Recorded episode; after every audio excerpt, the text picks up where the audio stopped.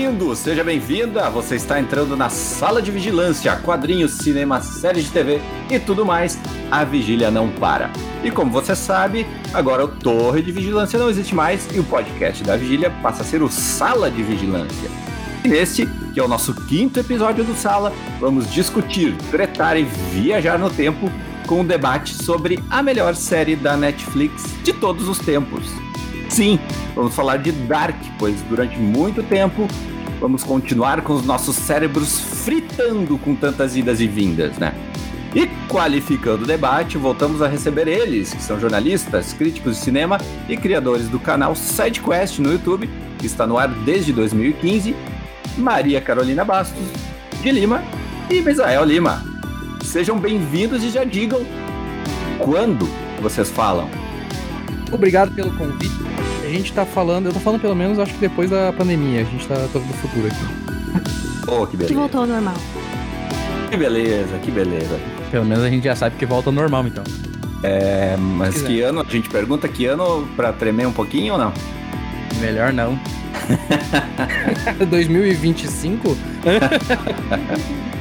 Eita, nós. Quem também está de volta ao nosso podcast é o nosso Gamer Pro, Zé Marques, que estava preso no passado, mas conseguiu atravessar um túnel por aí. Pergunta nunca foi onde eu estava, mas sim quando eu estava. Claro, quando o assunto é viagem no tempo, ele não fica de fora. E que já editou esse podcast que estamos gravando há 33 anos atrás. Anderson Nunes, o Dé. Uma decisão a favor de algo é uma decisão contra outra. É isso mesmo. E por último, eu, Robson Nunes, âncora deste podcast, vos digo que em época de pandemia, parece mesmo é que o tempo parou. Lembrando, Zé, que a Vigília também está em outros canais. Twitter e Instagram, os Instagrams e Twitters mais bombados desse Brasil, arroba Vigília Nerd, facebook.com barra Vigília Nerd, youtube.com barra Vigília Nerd e claro, nosso carro-chefe www.vigilianerd.com.br Isso aí, também, também estamos no Apoia-se, né? Você pode ajudar a Vigília a nunca parar acessando apoia.se barra Vigília Nerd, conferindo o nosso mundo de vantagens, como grupo secreto, sorteios mensais e outras cositas más, né? E temos algumas vantagens, né, Dé? E uma das vantagens de apoiar o Vigília é ter seu nome imortalizado aqui no podcast. Então, nossos agradecimentos a eles: Carlos Monteiro, Paulo Francisco, Fabiano Probst, Robert Zanotto Guerra, Camila Hoffman, Leonardo Diego Pacheco, Jéssica Caminha Coferri e Liane Mosman. É isso mesmo, obrigado do nosso fundo do coração, nossos apoiadores, vocês são totalmente excelentes e fiquem atentos que muito em breve estaremos anunciando novidades expressivas nas nossas campanhas do Apoia-se. E agora, ah, não falamos uma coisa importante, o Dé tem um anúncio hoje, né, Dé? Sim, no final do podcast eu vou dar um, um anúncio muito relativo com esse nosso tema de hoje. Verdade, então não, não perca, não perca, não saia antes dos créditos finais. E agora, sobe a vinheta, pois vamos sim adentrar na treta.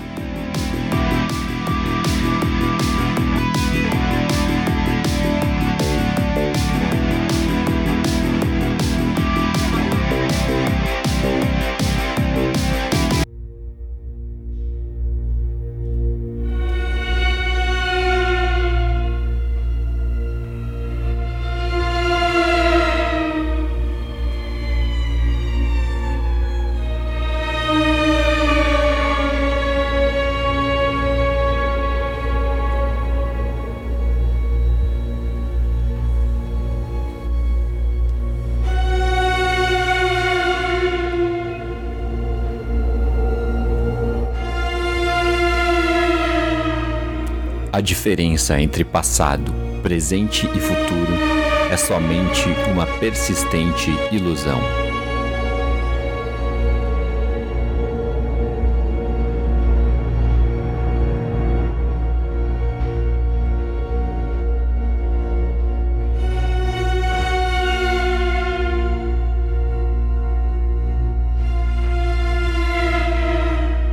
Meus amigos, para começar contextualizar aquele rapaz, aquela pessoa, aquela, aquele ser que caiu de paraquedas nesse podcast e não sabe do que, que a gente está falando. E o Zé ficou encarregado de nos trazer um, um pouco desse histórico.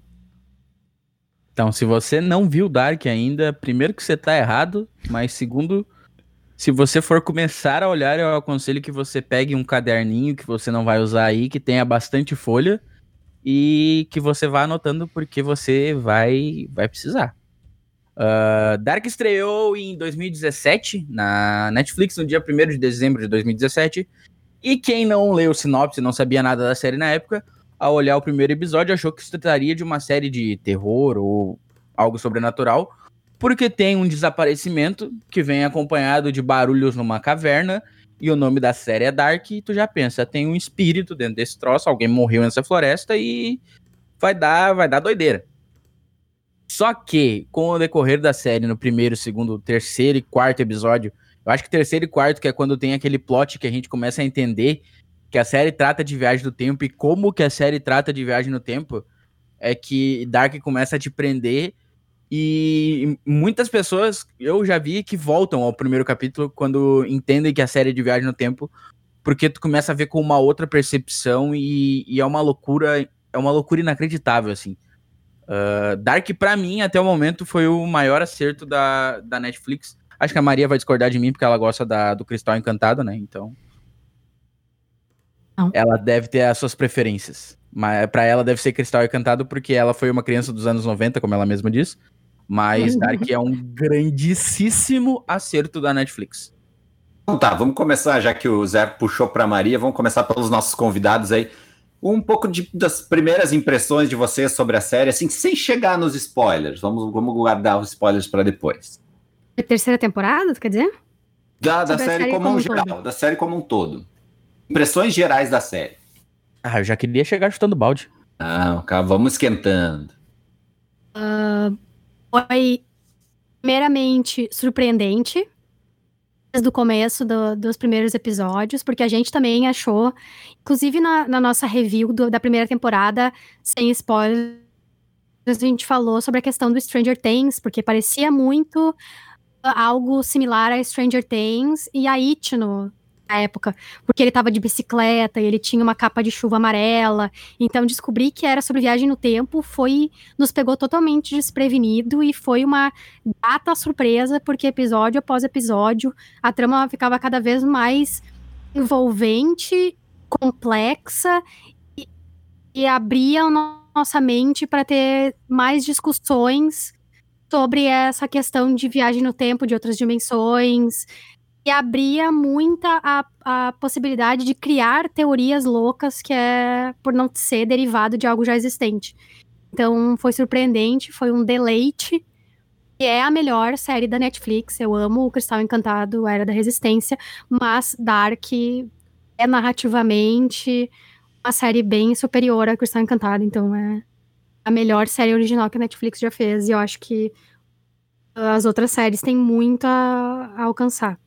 Vão é, a qualidade, qualidade dela é uma coisa fora de série, tecnicamente, narrativamente, as atuações, e tu vê que é uma produção fora do centro de Hollywood, então não tem ninguém, absolutamente ninguém conhecido no elenco, e eles conseguiram fazer milagre, porque todos eles atuam extremamente bem. Foi o que o Uri que é mais ou menos conhecido, ele é o cara do uh, Ele Está de Volta, aquele filme, então ele já é um cara mais ou menos conhecido, assim, mas fora ele, o resto do elenco praticamente todo mundo desconhecido uh, e a forma como eles casaram muito bem a parte emocional da série, e eu acho que isso na conclusão acabou se pagando muito bem, com a parte racional, sem esquecer a ficção científica, isso é uma coisa que as séries normalmente não, não dão muita atenção.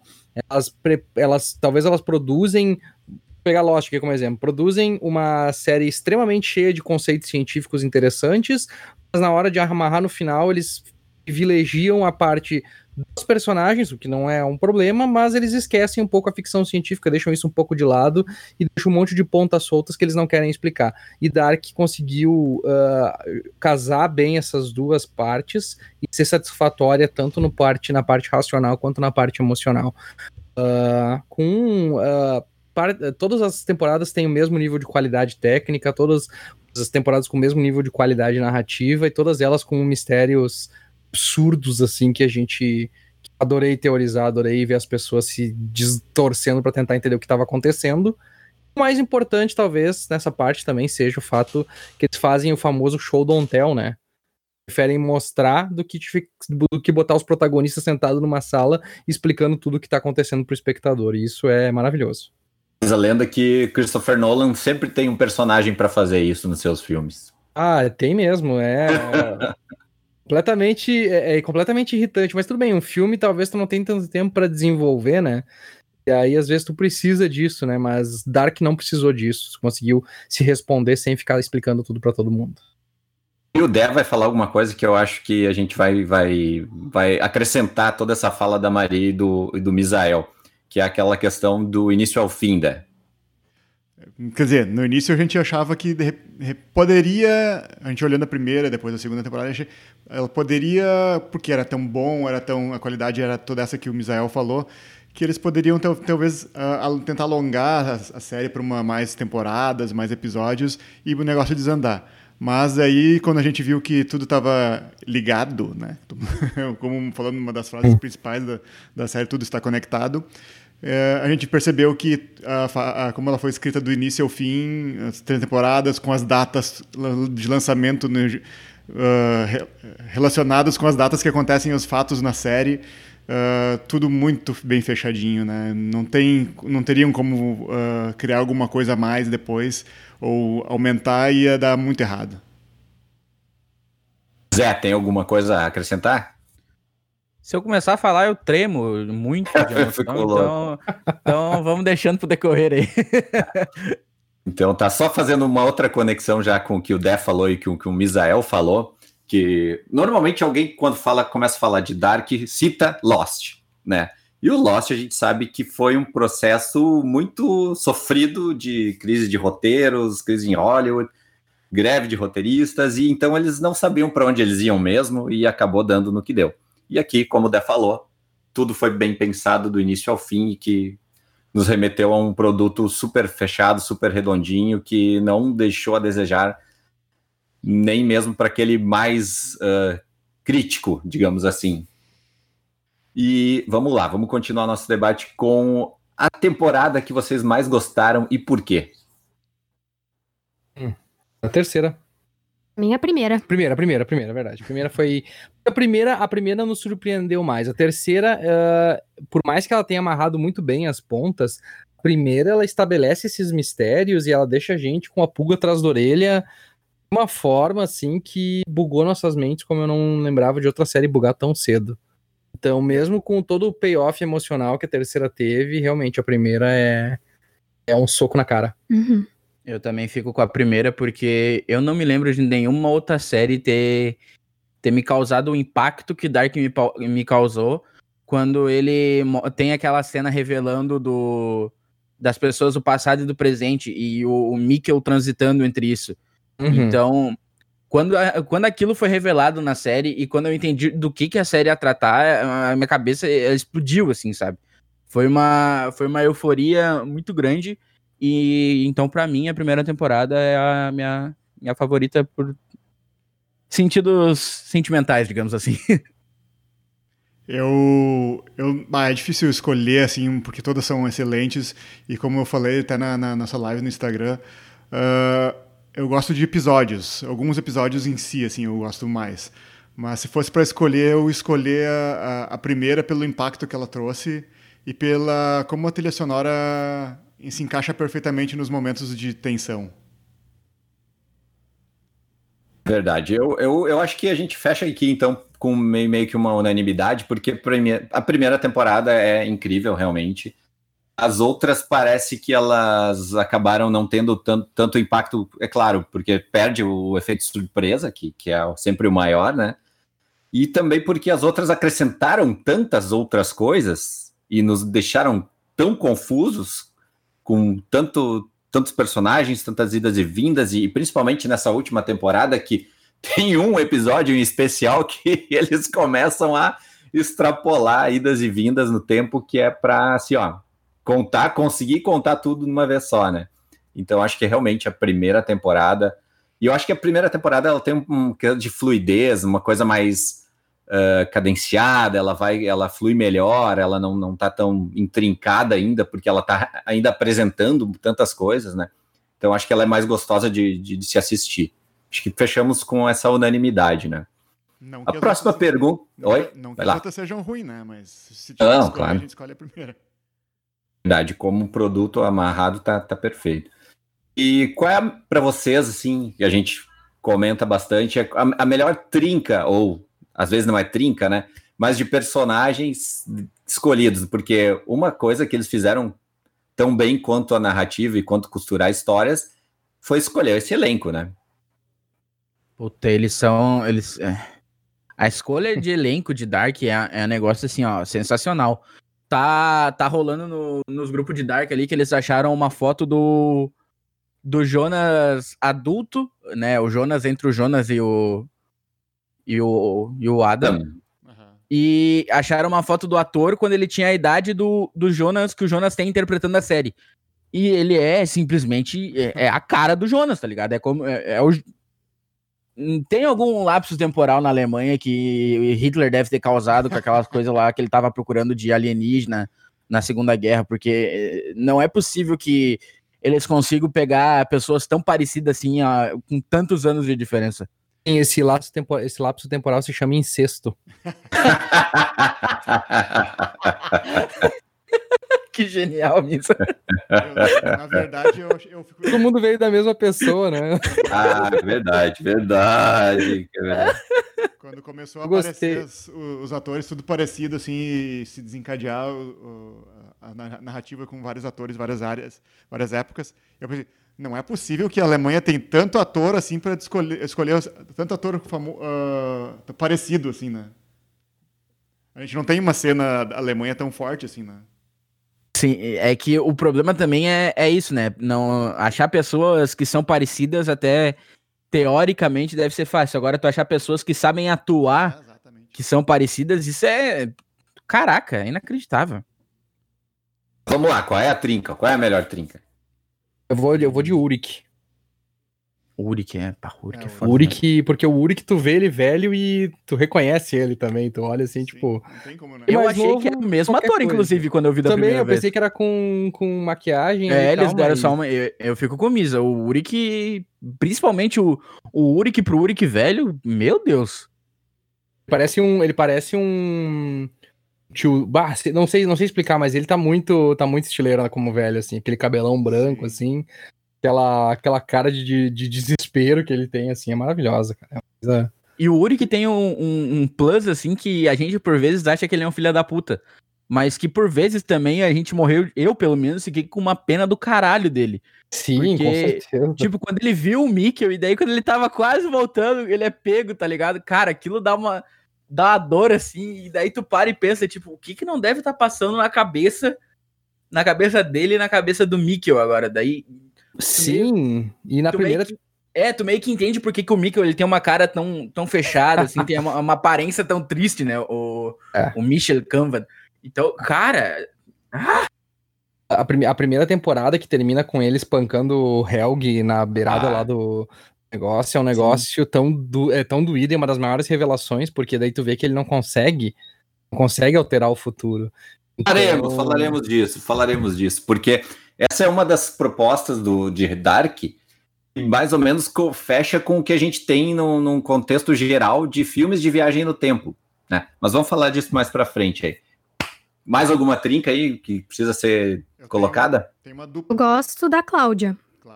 Cláudia. A Cláudia, Cláudia muito bom, muito bom a Cláudia. Eu também fecho com o Urich, mas a Cláudia é muito bom também. O Jonas um pouquinho. Me incomoda essa questão do Adam aí. Depois, também. se quiser, quiserem me temos também a Catarina, né? Que nos anos 80 também está muito parecida com a, a, do presente, entre aspas, né? E... Mas vamos lá. Antes de entrar na treta dos spoilers, aí, qual a teoria mais, mais absurda que vocês conheceram aí ou tomaram conhecimento? Cara, não é nem absurdo, porque poderia fazer muito sentido que isso era tudo uma noia do dele sentado fumando maconha lá, que eles acharam a maconha no primeiro episódio e chaparam na beira da caverna. E eles iam acordar com uma fome do caramba e iam sentar, tipo, num pops da vida, assim, bem americano, sabe? E eu, eu achei ia ser engraçado, ia ser uma, uma puta decepção, mas ia ser engraçado. Rasteira, isso aí, isso é uma bela rasteira. a Luca não chega a ser, porque até podia fazer um certo sentido. E eu acho que foi uma das teorias mais comentadas depois da segunda temporada. Eu acho que não é um pouco de spoiler, de repente, não sei. Porque é a história do Mikkel ser o Adam, a possibilidade do Mikkel ser o Adam. As pessoas diziam, e olha, podia ser, sabe? Por um pouco, de, por alguns minutos a gente acreditou nisso. Eu confesso e... que eu olhei a temporada toda esperando o momento que, que eles iam revelar que o, realmente o Mickey era o, era é... o Adam. Porque, bah, faz todo sentido, tipo, ele, é, por que, que ele tava aparecendo uh, com aquela meleca preta na cara pro Jonas? Não faz sentido ele ter... Eu, eu particularmente, ainda fico meio em dúvida por que, que ele apareceu tantas vezes, por que, que ele apareceu pro Jonas naquela primeira cena da primeira temporada lá, com aquela, aquela aquele, aquela meleca na cara, assim, eu pensei, uhum. ó, oh, talvez a partícula de Deus deformou ele de tanto ele viajar, talvez ele, esse, essa coisa dele de ser, de ter essa tara pelo Houdini e ter toda essa coisa de mágica e tal, ele teria usado aquele enforcamento como uma desculpa para fingir que estava morto, mas qual era o objetivo dele? É esse que não ficou claro. É, né? e, e faria sentido, né? Porque se o Mikkel, o Michel, teoricamente, se enforcou, ele também teria a mesma marca do Adam. E, e, tanto que ele brinca, né, com, com. Na primeira mágica que ele faz pro Urish lá na primeira cena, ele brinca com as peças tal em suas posição e não sei o que. Então realmente faria bastante sentido. Eu confesso que eu fiquei um pouco decepcionado por realmente ser, sabe? E, e, uhum. já dando um pouco de spoiler sobre isso que o Misa falou agora da terceira temporada, uh, o Jonas viu o viu o Michel, né, todo sujo de, de piche. E, e por que que quando a, a Marta, né, quando, quando a Eva, ela vem, por que que ela vê ela mesma? Então, pois é. é. Por que que o é. Jonas viu o pai e por que que a Marta viu ela mesma? Isso ficou um que pouco... Eu, eu não consegui é. entender. Ah, não sei se a gente vai discutir isso agora, mas a gente, eu tenho mais ou menos uma ideia. Eu até falei para Maria, não entendi por que, que ele viu o Mikkel ainda, tá? Vamos dizer que é porque o Mikkel deu início àquele ciclo, talvez foi uma, uma alucinação, alguma coisa do tipo, porque a Marta e o Jonas, eles costumam ter sonhos do futuro, né? Sim. Por causa que os ciclos se interligam. Mas foi isso. Mas no caso da Marta, acredito eu que foi por causa daquela situação com o Adam, onde ele finalmente, onde ele pega e, e joga ela nas partículas lá e explode ela. Só que o Mikkel é nunca única... teve nenhuma na exatamente, partícula de Deus. Exatamente, daí eu diria que foi, é, não sei é um dos pontos que ficou meio vago, assim, dessas temporadas. É. Se fosse o Jonas, por exemplo, mais velho, é, aparecendo, daí pelo menos mais sentido. É, ou não precisava nem ser o Jonas mais velho, né? Porque como a Marta viu ela mesma, e ambos teriam tido muito contato com a partícula de Deus e com viagem no tempo, eu acho que faria um pouco mais de sentido, mas é, realmente, hum, não sei, não sei, não sei confesso que para mim não marcou essas, essas visões que ele tinha do Mikkel, assim, não, não foi uma coisa que, que marcou assim, nossa, como eu preciso saber o que está acontecendo aqui. Eu, eu via mesmo como um flash qualquer, assim, realmente não, não foi uma coisa que me, me incomodou, que deixou de ser explicado. Então, então fiquei bem tranquilo quanto a essa questão. É que, é, é, uma... que, é que assim, ó, tu ficou bem. Não, eu vou, vou liberar spoilers aqui, ó. Tu ficou bem tranquilo quanto a essa questão, porque tu não ficou três anos teorizando Exatamente. essa coisa. Ah, verdade, pode ser. É verdade, é verdade. Tá, isso, é, isso, isso, é um, isso é verdade, porque isso afeta muito Exato. a forma como a gente consome e como, como a gente interpreta as coisas, né? Porque quando, quando eu olhei a primeira começo, é, Então, tu, quando tu... eu olhei a primeira temporada, eu já vi a galera pirando assim, eu, peraí, eu vou prestar bem atenção desse negócio aqui.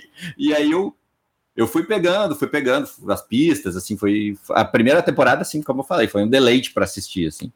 A segunda, é, a terceira, dei, dei uma maratonada meio, é, meio, meio A galera, ela, ela começou a fazer essas teorias e a gente viu que, que tudo em Dark era muito, muito bem feitinho, tipo, questão de, de que a galera pegava print com frame, assim, para fazer teoria.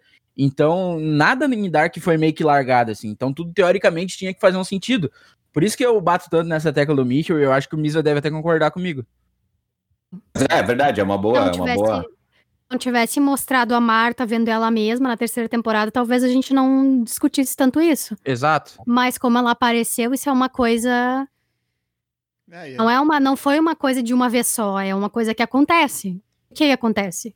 E a gente também uh, não acreditava que o Jonas, por ser o mocinho da história, se tornaria o vilão no final, né? Porque é, a gente tenta evitar tem... o tempo inteiro, né? A gente tenta é. evitar isso, é. A gente não, ia, não conseguia entender como que ele, de matar, perdido no tempo, digamos assim, teria motivação para virar o, é, o Adam. E, e matar a própria Marta no final da segunda temporada, né? É, mas a gente viu que o Jonas mais velho foi ficando um verdadeiro filho da puta, né? A gente vai comentar depois. Foi, é. só que o pulo, o pulo foi muito grande também. Eu também não vi indícios de como é que ele se tornou o que ele se tornou, entende? É, Sim, é, é verdade. Em, uma, em um momento ele tá lá todo triste para baixo tentando montar a máquina, no outro ele já tá quase Adam e mata a Hannah. Né? É, tipo... é, que eu acho que assim, uh, no ponto ali é, é, é, é a fadiga que ele tava, porque ele passou 33 anos no futuro, aí ele já tava assim, tipo, ele tentou se matar porque ele não aguentava mais, né? Antes, antes de fazer 33 anos, ele tentou se matar quando era novo, né? Tava Sim, novo ainda, né? É, o Jonas 1, é. O Jonas 1, Jonas 1. Daí ele foi lá, uh, acontece tudo que acontece, o, ele trai o Noah, teoricamente que ele não traiu, na verdade, o Noah só acha que ele, ele traiu, traiu ele. Ele traiu porque foi ele que mandou a Elizabeth e a Charlotte lá pegar a Charlotte. Então ele traiu, só não foi aquele Jonas. É, não, tudo bem, mas ele não sabia por que que tava acontecendo aquilo, depois ele vai entender. Aí ele passa por tudo aquilo como o Jonas mais velho, ele vai de novo pro passado e ele fica mais 33 anos tentando fazer a mesma coisa que ele fez no futuro. Ao mesmo tempo que ele tá fazendo isso, ele tá tomando os raios na cara, tudo porque a mãe dele roubou a porra da máquina. Pois é, ele, vive, ele viveu em muitas épocas diferentes, né? É, é e ele sabe tentar tipo, imaginar o que, que, passava na cabeça dele é, é loucura, né? Jonas é, bem, é bem vacilão, né? Porque a primeira coisa que me incomodou realmente nessa série é porque, como ele vem do futuro e, e perde a, a máquina do tempo dele em uma noite. que cuidado é esse que ele tem, né? É, Trans... que eu acho que ele confiou na mãe dele ali e ele viu que a mãe dele sacaneou ele. Ele ficou. Ah... Imagina, ele deve ter surtado, 33 anos surtando com isso, né? Aí a gente aí... entra numa pergunta bem importante aí para todo mundo debater também. Quem é o personagem mais pau no cu dessa série? Ana. Ana. Ana. Caralho, olha, vou te dizer, olha, quase, quase sem, rede, sem redenção. Sem redenção, é que redenção que ela tem, ela não tem redenção ah, nenhuma. Sei lá, ela sofreu, coitada. Que? Sofreu pelo quê? ela, ela nunca foi filha da puta em dois mundos. Ninguém, ninguém, ela, ninguém ela nunca foi amada. Ela, ela nunca foi amada. Ela. Ela nunca foi dela, amada, o, né? O pai dela não, amava ela. O problema dela é que ela amava alguém que não correspondia ao amor dela. Mas sempre, em todas as realidades, nem o filho dela correspondia ao amor dela. Não, sei não. Então, não, tipo, pra, não é. A Hannah ela... consegue ser filha da puta em dois mundos diferentes, cara. Isso não é normal. É muito amargurada essa mulher. é muito ah, amargurada. Ela, ela, a, a, tem uma coisa interessante, né? Porque, tipo, a gente fala assim, aí lá no final aparece ela feliz, grávida, etc, lá, e, e tocando a vida dela, e tu vê assim, nossa, o problema todo dela foi o Uric, né? Sim, sem o Uric ela não era uma psicopata. então... Ela não pro... amava o Mikkel. Verdade, nunca amou o Mikkel, coitadinho. O Mikkel também, o, o índice, vamos, vamos tentar medir o índice de sofrência dessa galera, né? O Mikkel era um, uma criança de 15 anos que voltou para 1986 e viveu a vida dele. Ele não contou para ninguém. Ele, é, e ele, ele, ele levou adiante, ele sabia que não tinha o que fazer e ele sofreu. Não, ele, ele contou na segunda temporada que ele relembrou as coisas quando ele viu ele mesmo aquela tanto, noite que ele estava com o Bella. Tanto que, pelo que eu entendi, a, a Ines Canva, ela meio que. Drogava ele, drogava ele. Deu uma chapada nele de remédio, né? Nossa, total. Então, cara, olha, tu imagina a cabeça dele e dele saber que no futuro ele vai morar do lado do. Família. Ah, pelo amor de Deus. do Coitado que é? desse moleque, velho. É, esse cara. Aí, aí, aí, tu pensa assim, tá, esses, eles sofreram, mas e aí a Charlotte e a Elizabeth, que são pai mãe, filha e avó, as duas. Caraca. Mas eu ainda acho que quem teve pior foi o Ulrich. Não, o Ulrich foi o que mais fodeu. Em todas, as, em todas as realidades. Sofreu demais, sofreu demais. A gente comprava a dor dele, porque ele que. A gente entra numa questão que eu, que eu tava comentando antes, que é, que é primordial na, na, no nosso conceito de cultura pop, de viagem no tempo, que foi a primeira coisa que o, o Ulrich fez. O Ulrich, a primeira coisa que ele faz quando ele volta no tempo é tentar matar o Hegel, porque é ele que teria raptado as crianças.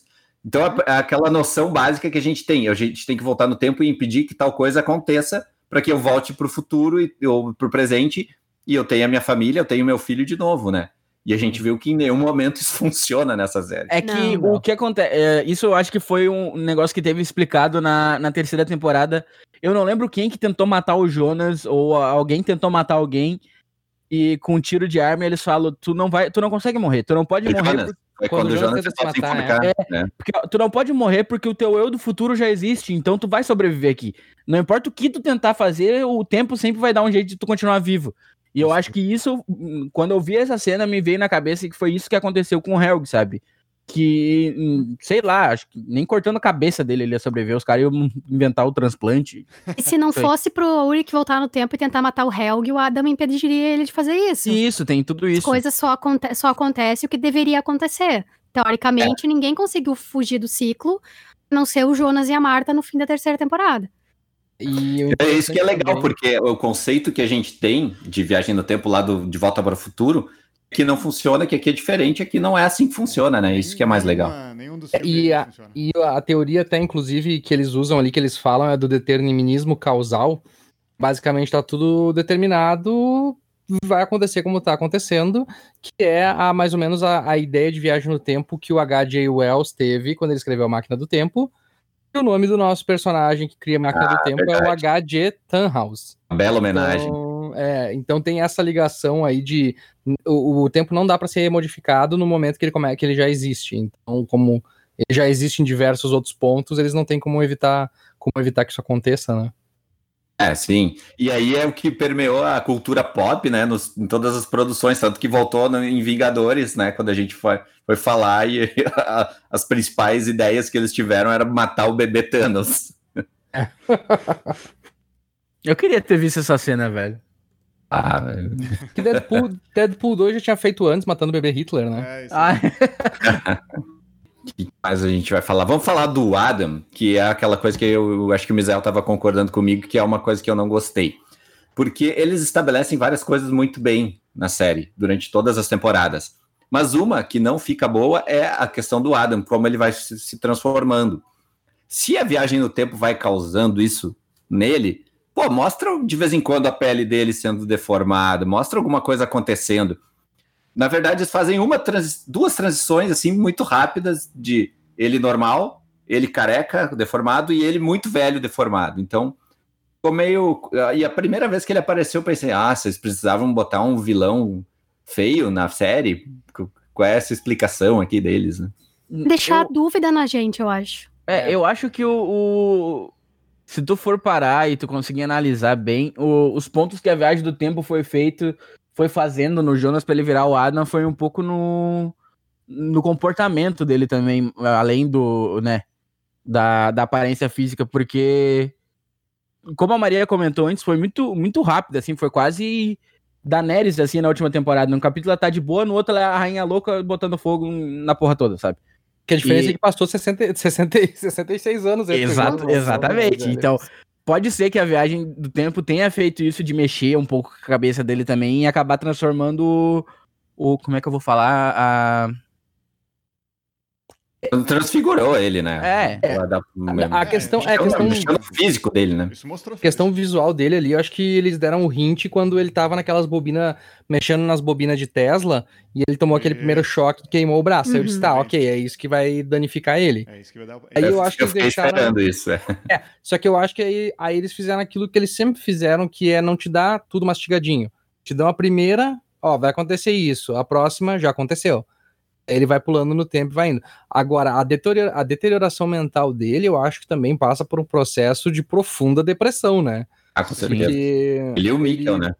Sim, não, ele, ele, o fato dele tentar se matar pra, porque ele não estava mais aguentando o futuro, tudo que ele, todas as dificuldades que ele passou no futuro, no passado, e aí descobrir no passado, descobrir que quando ele fica preso no passado é porque a mãe dele roubou aquilo, ou seja, todo mundo caiu ele, sabe? Tipo, ele teve que se virar sozinho desde que deu aquela primeira explosão.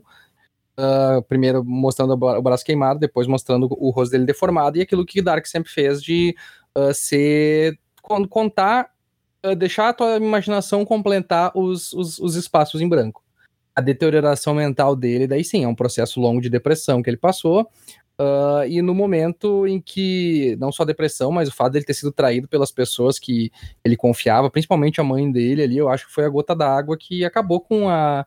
acabou com o pouco de sanidade que ele ainda tinha e deixou ele maluco mesmo. Né? Fora isso, viver lá em 1800 e lá vai bico com aquele tempo que só chove, que só chove, que só chove. Depressão total. Puta que pariu, vai ter cidadezinha pra chover também igual vida e não, não existe, né? né? Meu caralho.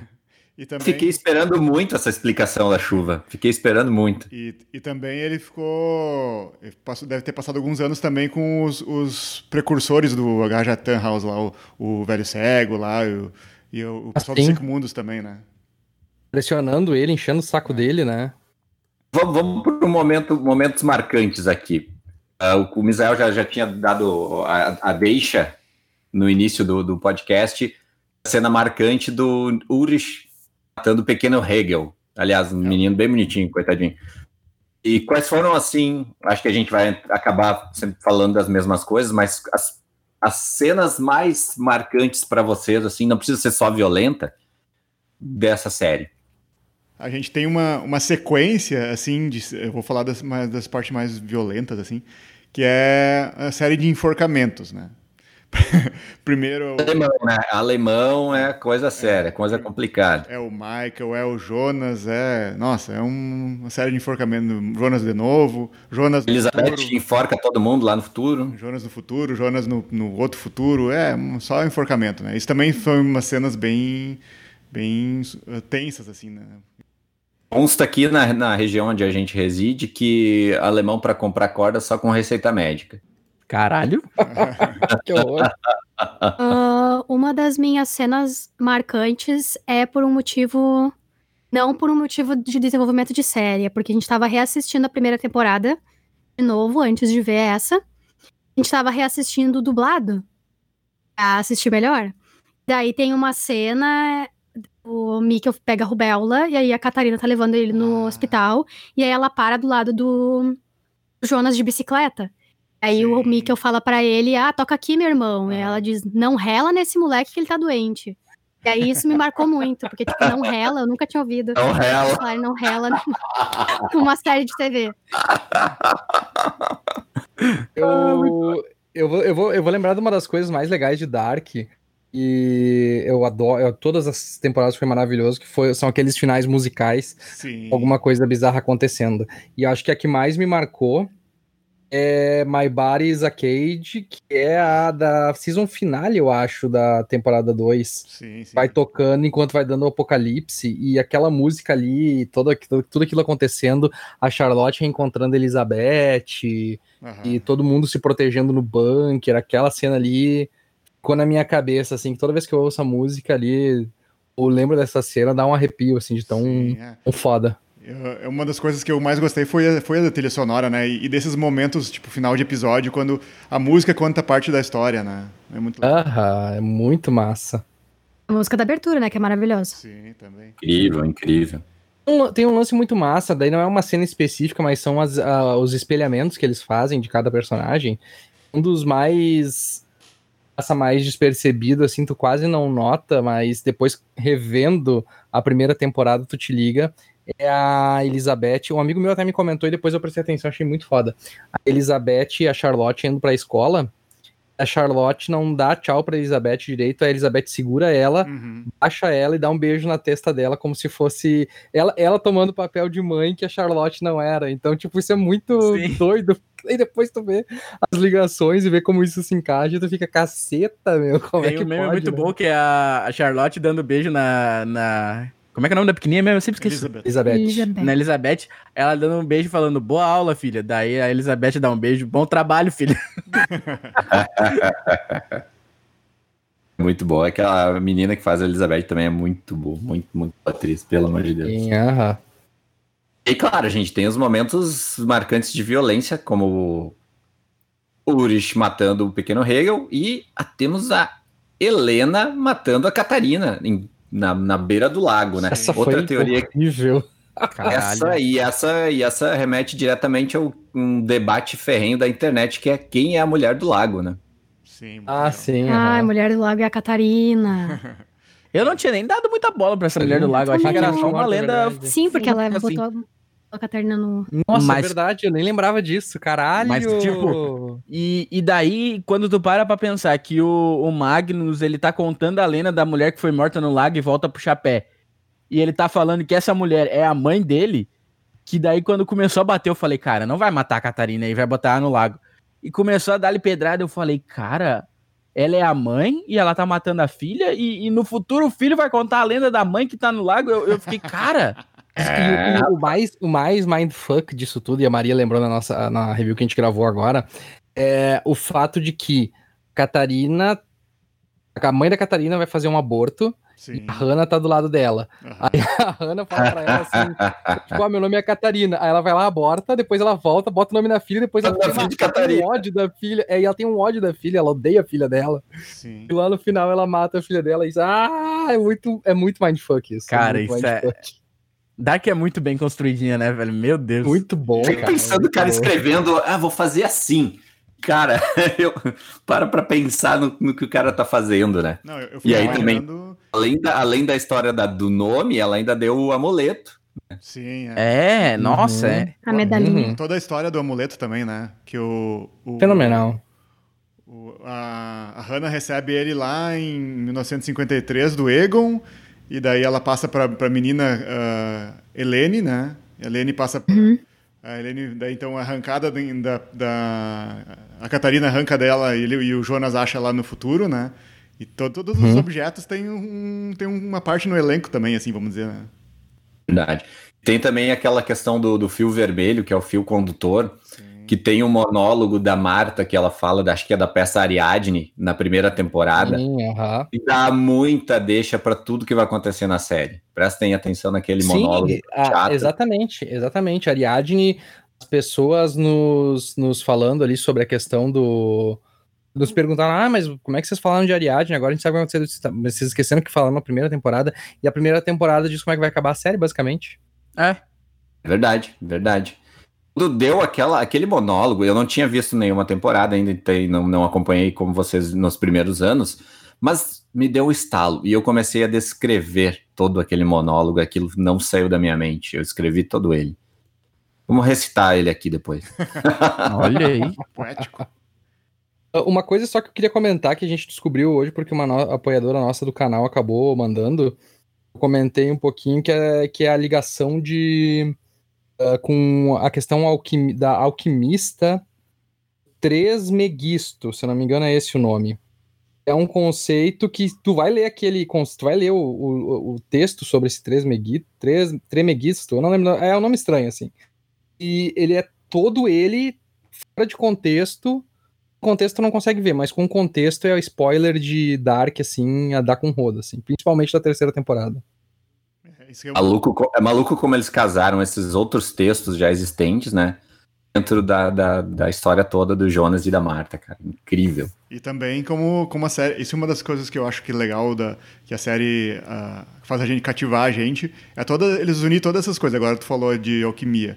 Eles uh, colocam também sociedade secreta, religião, ficção científica, todas essas coisas que a gente gosta, tudo num lugar só, né? Matrix eles colocaram. Matrix, cara. O último episódio é Matrix, cara. É Dark é um algoritmo da Netflix que funcionou, né? Não é, é pra fazer. Isso aí. Eu, eu tenho, eu tenho, eu, eu fiquei com um, nervoso naquela cena do, do, dos algoritmos lá, porque aquela cena final deles na, na, divisa dos tempos, depois a gente vai comentar melhor provavelmente, me deu uma vibe de interestelar que quase me deu um ruim, assim. Não foi só eu, então. Eu falei, cara, agora vai esculhambar a série, nada vai oh, Sim, cara, eu tive essa Eu falei, nossa, ele está vindo tão bem, eu pensei, por que agora? sim, eu pensei a mesma coisa. Deu um ódio daquilo, eu pensei, não, eles vão cagar tudo, eles vão cagar tudo. Mas daí não, não, foi nada, deu ufa. Foi só um...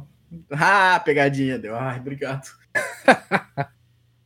foi o amor que levou eles até o local. Ai, que fofo. Cena marcante também dessa última temporada foi Catarina encontrando o Urs na, no manicômio. Que, que. Ah, não, a Catarina, sim, mas a. A Hannah não foi encontrar. Hannah, Hannah, Hannah, eu confundi, confundi. Não, a Hannah foi encontrar ele na prisão no passado. Prisão, ah, é, na prisão. É, manicômio barra prisão, desculpa, me embolei. Temos a Catarina é, indo encontrar o Urish e temos a Hannah agora encontrando não, tá. tá misturei, misturei. A Hannah, a Hannah, a Hannah encontrou o Urish na segunda temporada. Tá, desculpa. Isso, é isso aí, isso aí. Final da segunda temporada, último episódio. Agora foi a Catarina que foi lá e encontrou. Isso. Encontrou isso. a primeira mãe dela, né? Pediu benção pra mãe na porta da. É. e... oh, e agora aqui que a gente tá falando, eu quero dar parabéns pros fãs de Dark. Porque frame por frame, eles conseguiram a, a informação de que a, a Helena Ambers era a mãe da Catarina antes de ver a terceira temporada, e esse podcast vai só depois, então eu posso falar. Naquele grupo ali, eles perguntando, falando que teoria, que possível pessoa é mãe da Catarina. E eu que já tinha visto a série, eu olhei aquilo, eu queria falar, cara, parabéns para vocês, assim, ó. Porque os fãs de Dark é uma coisa inacreditável. Eles foram pixel por pixel juntando peça e encontrar a mãe da Catarina. Por causa de mais do trailer. Eu falei, não, cara. O que vocês fizeram com essa série aqui não tá, não tá escrito, ah, não. Não, não, não, não. O céu é o limite quando falamos de fãs, né? Não, literalmente. Agora, tu quer ver uma coisa interessante só, rapidamente, assim, questão de uh, fãs descobrindo as coisas e o, e o cara que tá escrevendo com plena confiança do material dele, saber que para onde ele tá indo, o fato de que Dark não precisou reescrever toda a história para esconder as coisas dos fãs. Foi uma coisa que Westworld teve que fazer e acabou afetando pra caramba a qualidade da série, né? Teve que fazer não, né? Escolheu fazer. Escolheu fazer, né? Eu fico imaginando a, a, sala do roteirista e a parede deles com todos os, os pininhos, como tem como é essa Nossa. Como é como é a, na, no bunker lá que a Cláudia fez nas fotos, os nomes os, vão vai para onde, vai para que ano, deve ser uma Eu tô esperando linda, algum editor fazer uma versão estendida de todos os episódios da série na ordem cronológica. Daqui a pouco alguém vai fazer. Eu quero, eu quero ver a série na ordem cronológica. Atenção, editores desse Brasil, alguém façam isso. Alguém vai fazer, os caras queriam. Alguém até... vai. Os caras tinham escrevido no grupo lá, só que daí era escrito, né? Todos os acontecimentos de Dark em ordem cronológica. É... Que era um, um, arquivo inacreditavelmente grande. Eu falei, cara, não nem que vocês tiram tempo pra fazer isso, irmão. ah, isso, tá, isso é uma já... coisa. Isso tá no roteiro, é uma... então. É, é uma coisa praticamente que o criador da série fez, né? Ele é. constrói a história e depois ele só vai picotando e misturando, né? Pra confundir a gente. É uma dúvida que eu tenho, e já que a gente tocou nesse assunto, se alguém souber aí, por favor, me ilumine. Uh, eles foram, filmaram todas as temporadas de uma vez só? Não. Não.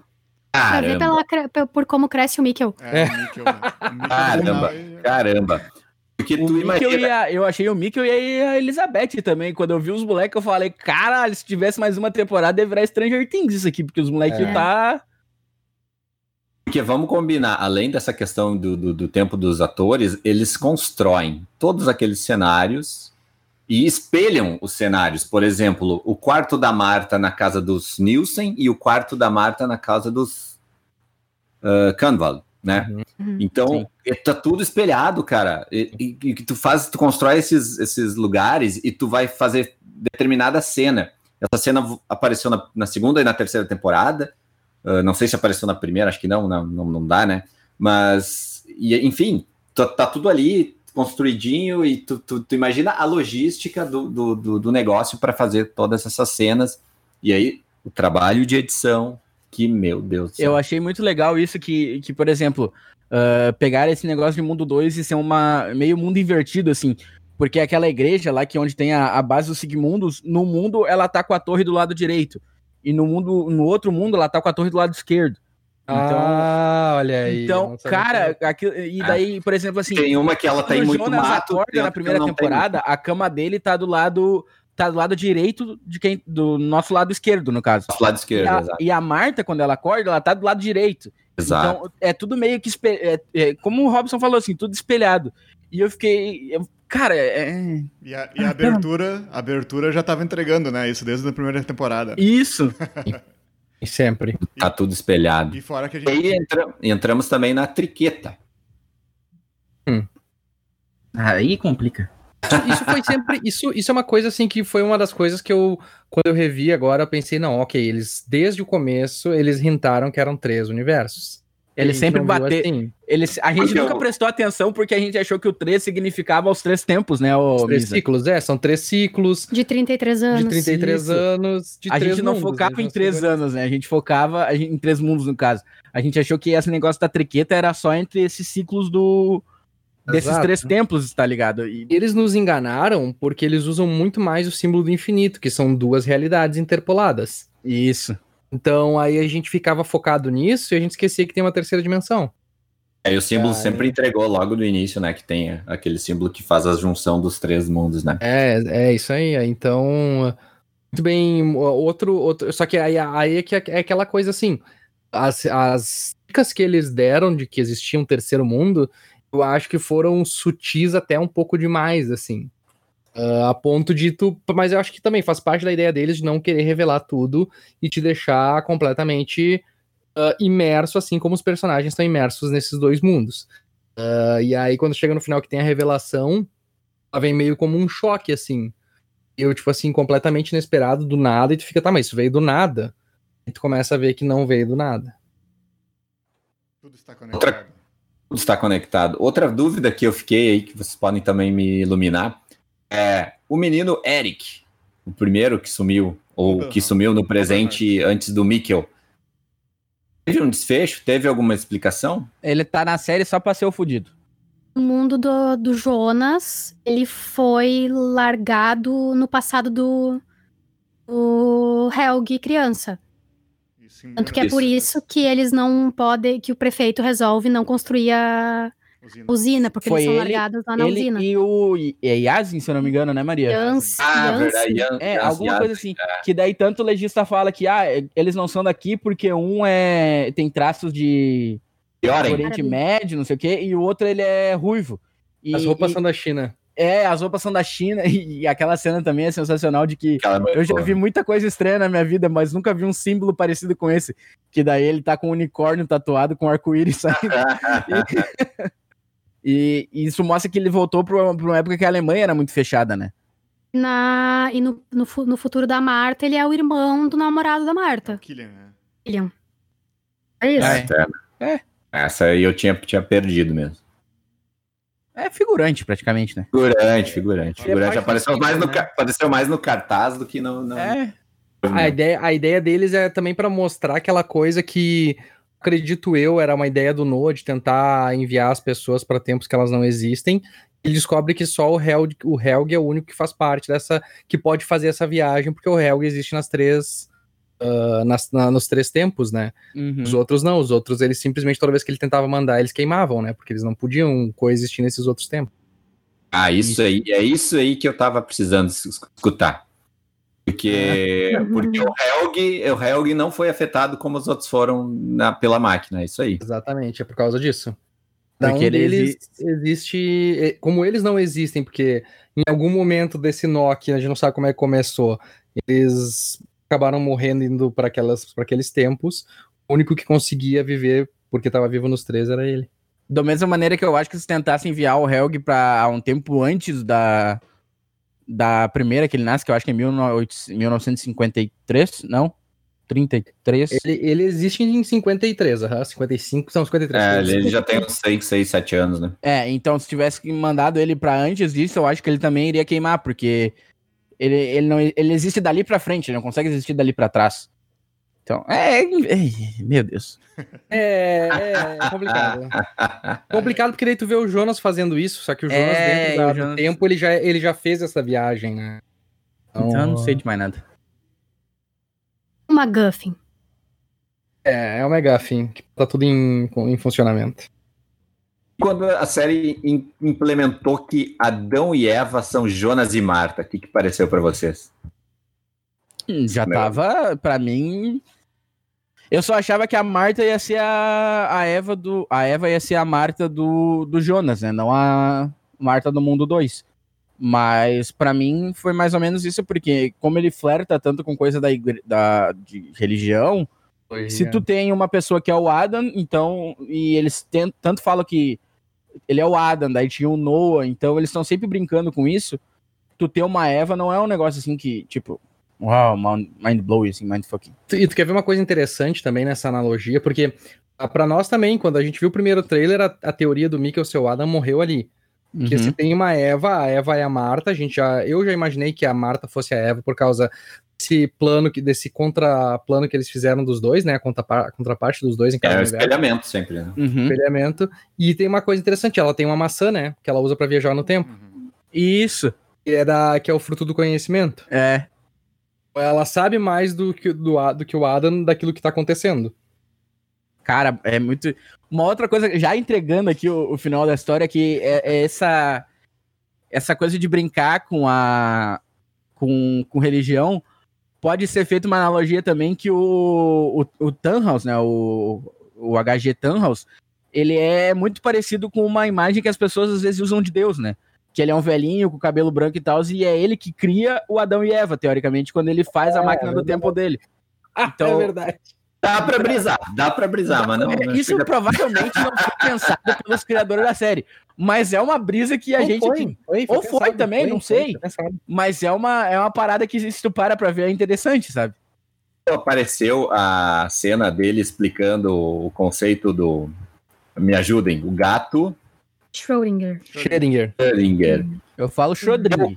Eu, eu vi ali o, o- Eu não me lembro se é o Terry Gilliam do, do Monty Python. Aham, muito Eu legal. vi ali, cara. eu- Ah, isso é muito Monty Python. Esse cara tá muito parecido. Muito parecido. Esse, esse foi o conceito que quando começou a temporada, no primeiro episódio, porque assim, o final da segunda temporada foi muito pra mim, foi muito controverso, porque eu não gostei da ideia de, de adicionar universos. Eu achei que eles iam ir pra multiverso. Eu disse assim, bah, cagaram tudo porque eu queria que eles resolvessem dentro desses ciclos.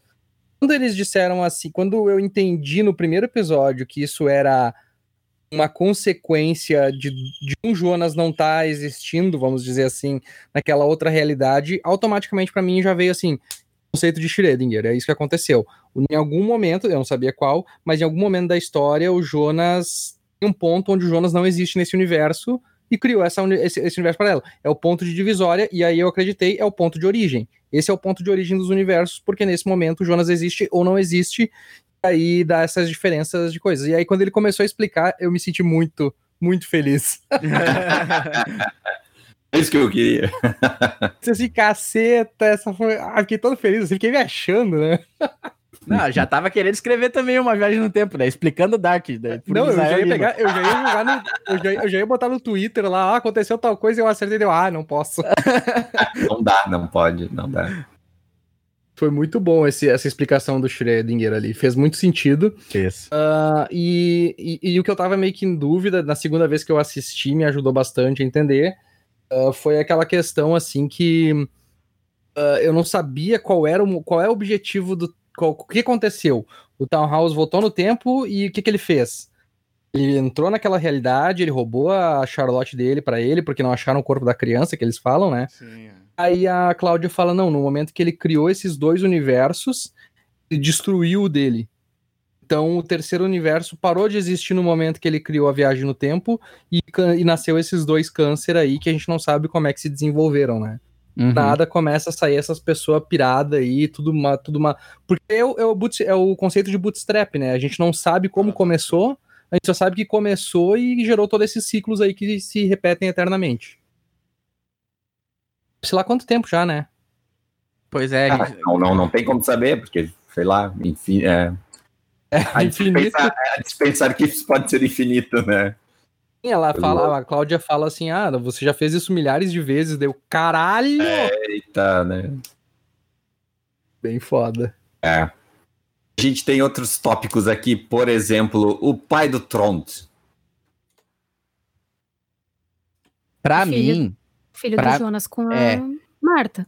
pra mim ficou hum, ficou esclarecido que o o Unknow, né, o desconhecido, É, não tem nome. não tem nome, é o pai do Tronte quando ele dá o naquela cena que o Tronte tá Sim. perto da caverna e ele e eles se, se conversam, né? E uma outra coisa que se tu para pra analisar aquela até apareceu bastante nos trailers aquela imagem que tá a, a Eva e o Jonas e tem a- as árvores genealógicas no chão com o símbolo do, Sim. do infinito ali, Uhum. juntando os dois mundos. E Daí, nesse- uma hora na temporada que a Eva escreve ali em cima. Jonas É? mais Marta. É, e daí. Infinito. Infinito. E o infinito, ele tá pros dois mundos ligado com a Agnes Nielsen gerando o Tronte Nielsen. E como, como deu que ele é a origem, para mim ficou estabelecido é. que ele é o pai do, do Tronte. Ele é sim, é ruivo. Sim. Ele é ruivo? É, ficou mais ou menos isso como uma explicação. Não... quem é que é ruivo? O Jonas não é ruivo? O Tronte. Tá, mas o, o, Jonas não é nem a Agnes. Mas o Tronte é ruivo. Sim, como é que ele ficou ruivo? É isso que eu quero Porque saber. o pai dele é ruivo. Mas como é que o pai dele é ruivo se os dois não são ruivos? Misa, mas... A minha prima é ruiva e os pais dela são polacos. Na... Tá bom, então tá. Ou a Medina pulou a cerca ou isso acontece. O, acontece, o Eric... Não, tá, é, é, um, é um gene recessivo. O Eric é ruivo. O Eric é o, o Eric, o Eric tá ruivo. O, o pai dele era... não tem nada de ruivo, né? É mesmo, tem isso. Mas a gente fica viu a mãe também, né? É verdade. Mas, mas enfim, é, é, eu tive que olhar a série de novo porque eu não tinha pegado quem é que era o pai do Tronte. Daí... Não, não, é, eu tinha entendido essa parte aí, que ele era o marido da Agnes. Aí, tipo, depois quando eu revi, o Tronte fala também, ah, você acha que ele é seu pai? Aí o Tronte meio que dá a entender que sim, eu acho que acho que é isso, né? Sim. É isso, mas e, não gostei. E essa é a, essa é a chave também para Cláudia, né? Descobrir quem. E descobrir como sair dali, porque ela sempre trabalhou com a ideia que o Tronte era o pai da, da Regina até o é. momento que ela entendeu que não, que não era Inclusive, isso. Inclusive, ele mata a Regina. Né? É. Quem exatamente. é que é o pai da Regina? Burn. Da Regina Doppler. é o Burn Doppler, né?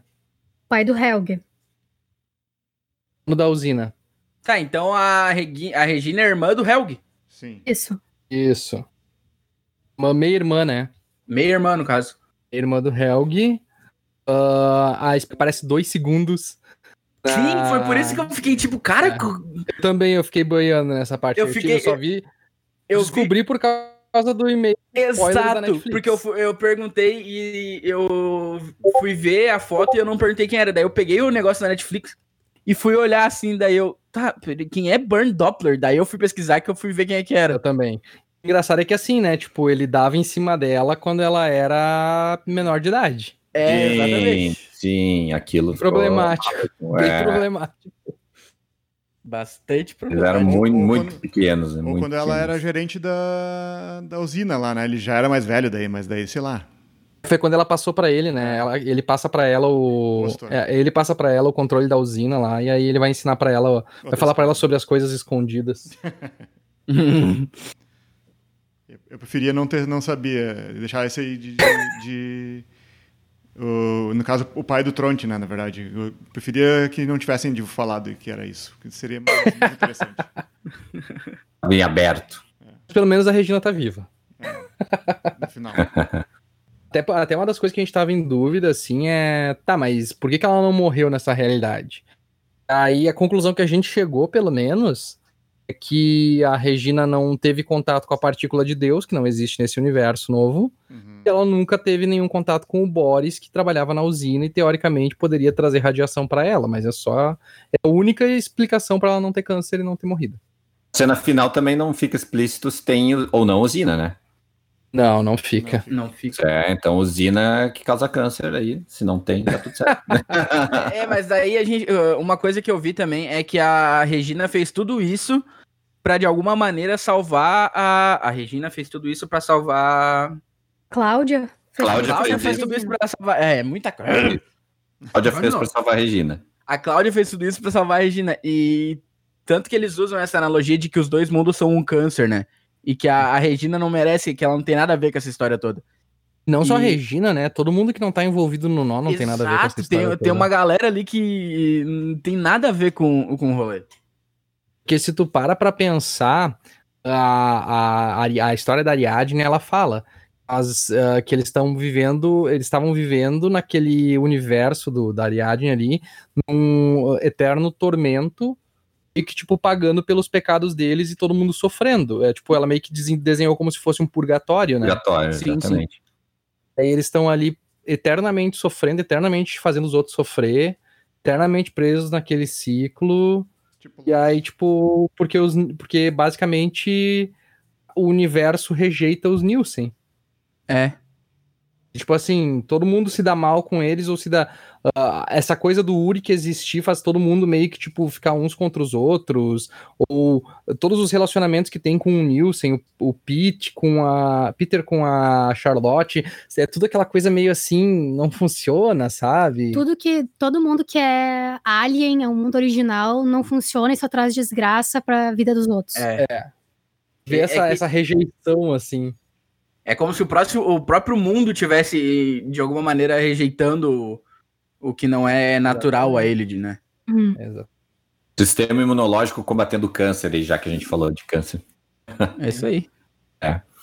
Uh, voltando a uma, uma, peça que a gente comentou lá da, da questão do, do, do, do conceito de, de, viagem no tempo do, do, de volta para o futuro, em, tem um momento em que a série faz isso funcionar, que é quando o Magnus e a Francisca vão viajar com a Marta e o Jonas vem e pega a Marta no último momento e faz a outra viagem no tempo. É e ali único, é. funciona, é... ali funciona o truque.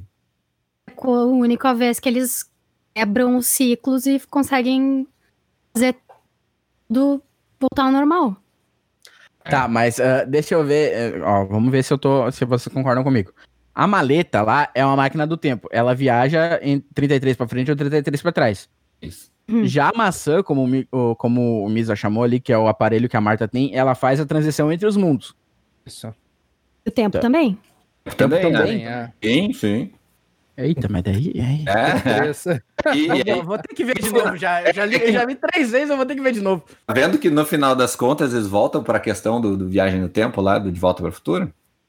É, é que ali no caso, funciona, esse, funciona. Esse, esse, ponto do tempo que eles pegaram é aquela fração de segundo em que o tempo para, que eles, a, que se, a, que é fração de segundo, né? A gente não sabe se Nanosegundo eles falam é, na série. É, eles é falam ele fala assim, tem, tem um ponto onde a gente consegue alterar as coisas, é nesse ali. É. Aí ele altera, e aí quando ele altera, ele cria basicamente um outro ciclo, que é o ciclo do Jonas pegando a Marta e indo destruir os, os dois mundos. Sim, tá. Mas é o único momento que tu pode alterar alguma coisa nesse ciclo onde dá a explosão nas duas realidades. Nesse momento, nesse ponto no espaço-tempo, é a única vez que dá pra fazer alguma mudança nos três ciclos. Já botei na lista aqui pro fim de semana olhar de novo. é isso aí, mas é, não deixa de ser o, o truque, né? É, interessante. Aí, é... é... Eles, eles, nunca pensaram em usar dessa forma, né? Porque é. o Adam meio que tipo. O Uris tentou, mas não era ele, né?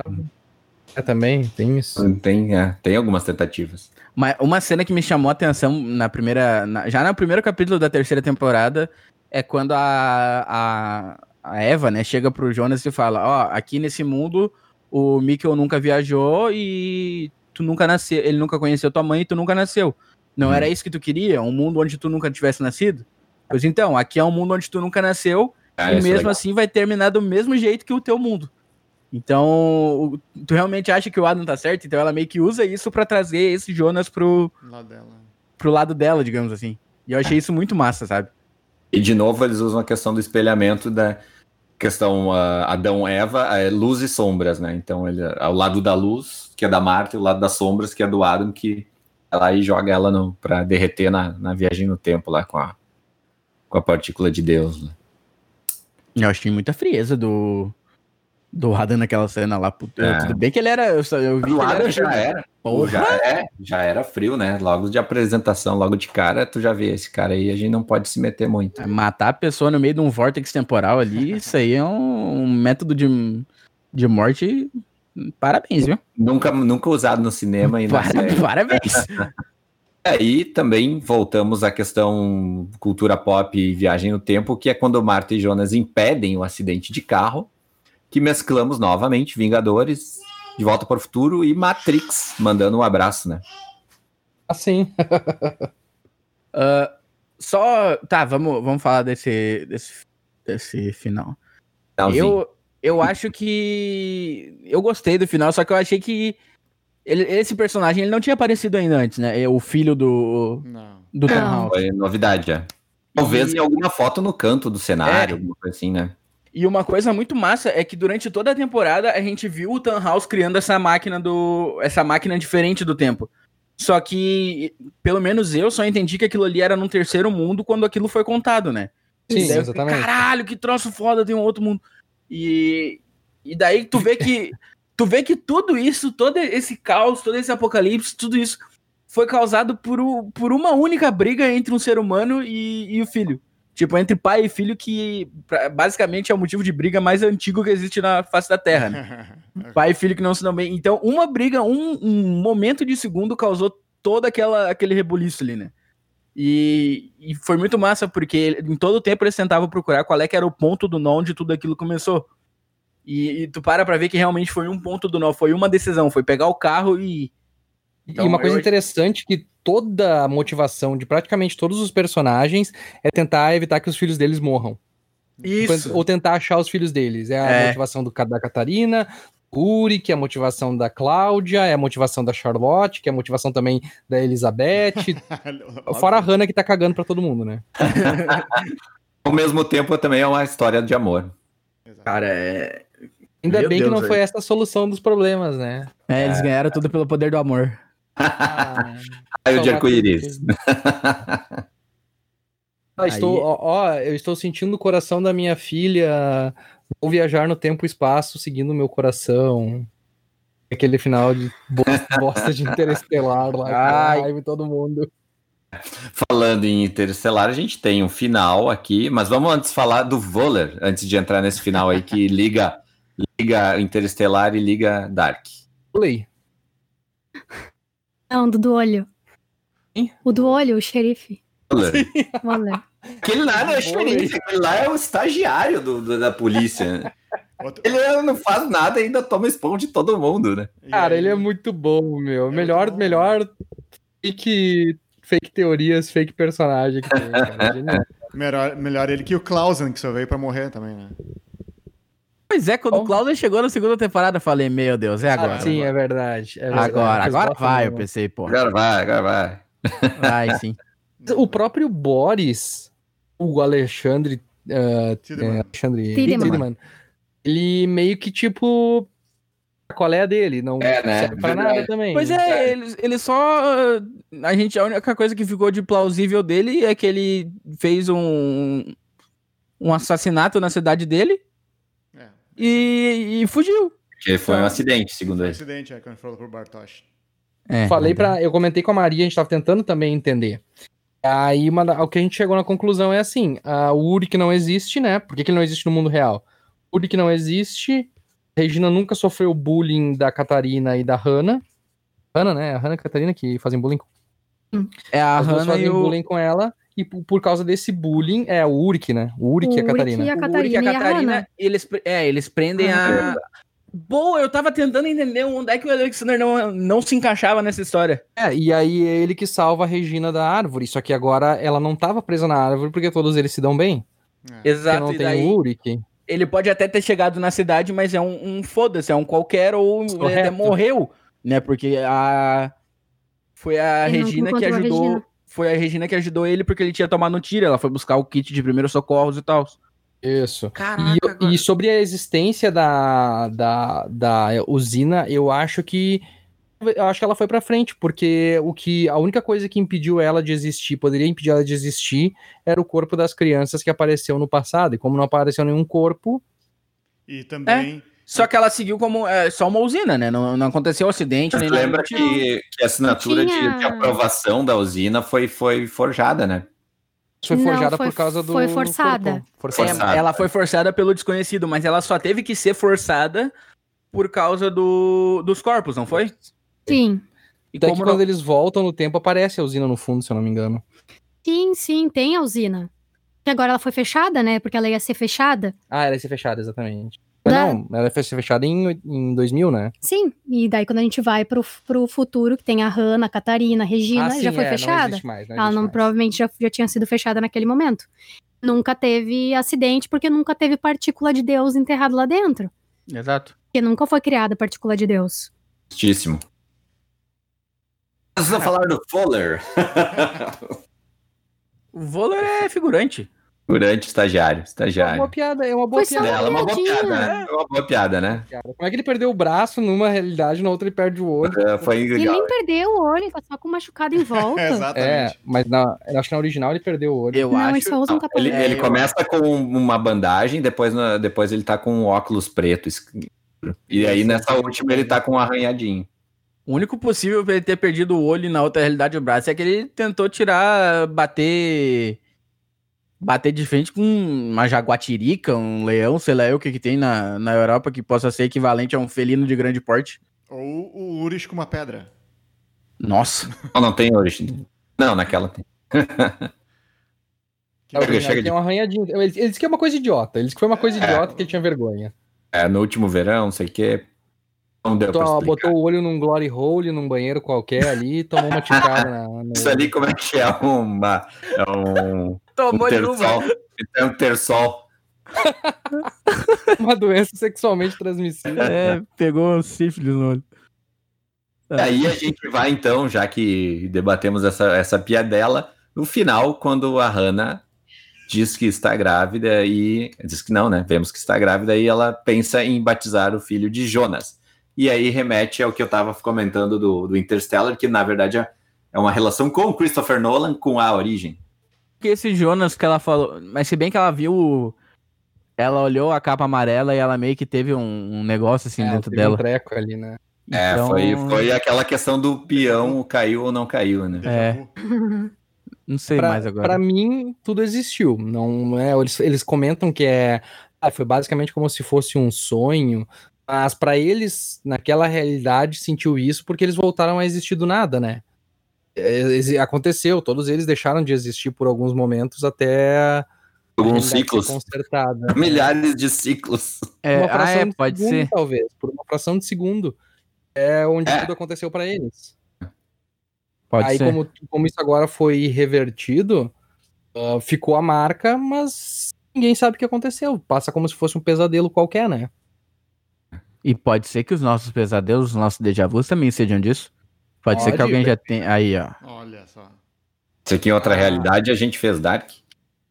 É, tu tem que ver assim, ó, que tipo, nossa realidade só é real porque a gente tá observando ela. No momento que a gente para de observar ela, ela deixa de ser real. As coisas só existem porque tem um observador. ah, pá. Ah, meu Deus. E quem vigia os vigilantes? É, por aí. Mas é aquela, é aquela ideia assim, tipo, o, o, gato de Schrödinger, ele tá vivo ou tá morto dentro da caixa, mas isso tudo depende de existir um observador ou não. É. Se houver um observador, não. É. Uma não árvore existe. cai no meio da floresta e ninguém ouve, ela caiu. Isso é uma também. É, Faz barulho, não é? É. Cai, ela faz barulho? É isso? Ou se ela caiu? Caiu, ela caiu. Por que tu foi lá? viu? tu viu ela caindo? Não, então. Tu acabou de dizer, tu, tu acabou de dizer que caiu. Tu acabou de dizer que caiu. É, mas e eu também disse que o gato de Schrödinger tá morto. E aí, ele tá morto mesmo? Tô te dizendo que tá morto, ele viu. Ah, minha cabeça. Os paradoxos são muito bons, né? É. é uma das melhores coisas de Dark é trabalhar esses paradoxos. Tu ficar boiando. Mas foi legal ver todo mundo feliz, né? Uma vez na vida, né? A ver, por favor, né? Que sofrimento. Peter. A, Peter, a, a morte do Peter, cara, caramba. Uh, foi bem massa. E não, uh, o pessoal, alguém perguntou nos, nos comentários do, do, nosso vídeo, mas vai ter lacre nessa temporada? Ai, meu Deus do céu. Que lacre que teve nas outras temporadas. A galera tá indo longe demais nisso já, velho. e aí, tipo, qual é, o que, é lacre para essas pessoas? É ter um protagonista negro? É ter uma, uma mulher de protagonista? Eu não consigo entender o que, que eles definem como lacre. Porque a, a Inês estava na outra temporada e ela é provavelmente bissexual. É, isso é lacrar na série? É, botaram personagens é, que, tem, que não são que não são hétero porque no Brasil tem que eles pensam é, tudo gira em torno do Brasil, né? Tudo gira em torno do, do, seu próprio umbigo, né? É, assim, aqui não, é... porque lacrar, lacrar. Uma raiva. Na Alemanha, na Alemanha não tem negro, então, né? É, não. É, exato. Não, não. Hitler ganhou. Dark Dark é uma série que tem pouco personagem uh, de etnia diferente, assim, fora. Não tem ninguém, né, de etnia tem. diferente. Tem. Todo mundo alemão. É, é tudo alemão. Alemão. É ariana essa série, hein? Essa série é ariana. Um mais branco, aí, é um, um, mais branco que o outro e deu, né? Não tem essa. Quem salva, quem salva todo mundo no final é um homem branco hétero. Hum, Nossa senhora, camisa. Nego não vai entender a ironia na tua voz aí e vai dar ruim isso aqui, velho. É igual o Sheldon, tem que andar com uma plaquinha escrita assim, ó, ironia. Ironia. Não era ironia, ironia que ele andava, era... Sarcasmo. Sarcasmo, ele vai ter que andar assim, a galera não vai ver que tu tá segurando a plaquinha de sarcasmo e eles não vão entender. Mas enfim, uh, foi, foi, foi legal ver todo mundo feliz um pouco mesmo, até mesmo a Hannah. É, vou dizer que ela merece, ela, ela, ela pode ser feliz. Ui, que ela pode tudo. É. Eu sei que ela seja uma pau no cu com o vôlei também, daí. Com vôlei? vôlei. vôlei. Voleibol. Völler, Völler, vamos ser bem alemão. Considerações finais, então. Eita. Já? Ficou, ficou alguma coisa para trás? Vamos, vamos falar, podemos falar, vamos ficou, lá. Ficou. O Jonas aí. Teremos uma, um spin-off com um novo Jonas? Não, não, não, não. É, foi... não. não. Para. Eu quero Dark 2 agora, que daí vai ser outra, outra, outra. As aventuras do pequeno Jonas. Que não seja com, essa, com esse elenco, que seja com outro elenco aí, sei lá. A Casa de Papel 2, eles vão fazer é... Dark 2, que vai é, ter um novo golpe. Isso, é. não, não, porque já tá na quarta temporada, né? Vai ser igual a Casa de Papel, só que daí o Jonas realmente tá morto e eles vão voltar mais ainda pro passado. Vão contar como que o, velho Tannhaus lá tinha um negocinho escrito Mundos e como que ele conseguiu, por que que ele gostava da história da Ariadne.